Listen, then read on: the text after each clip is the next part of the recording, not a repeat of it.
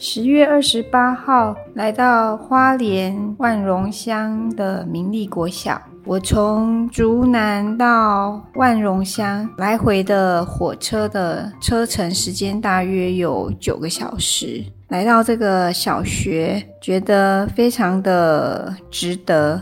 为什么呢？第一个，学校实在太漂亮了，就在啊山边，特别是这个。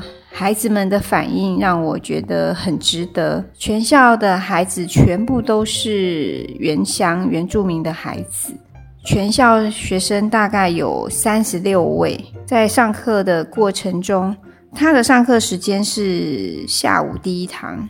那以过我上课的经验，就是在下午第一堂，孩子们大概是午觉刚睡醒哦，反应上都是比较迟缓一点，因为刚睡完午觉。但是呢，今天来到这个明利国小，从一年级到六年级，哎，上课的反应都非常的好哦，因为他们很认真，然后两颗很单纯的眼神一直注视我。我上课和他们的互动，请他们跟我一起重复读一下重点，他们都非常非常的大声哦，很有精神，让我印象很深刻。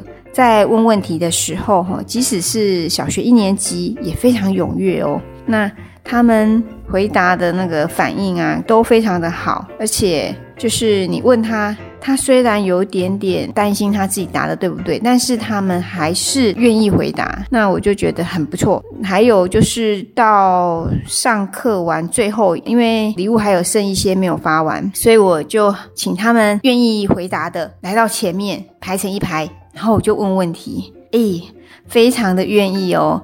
那愿意回答问题的小朋友就站一排，那我一个一个问，就觉得诶，真的很棒，就回答的非常的好。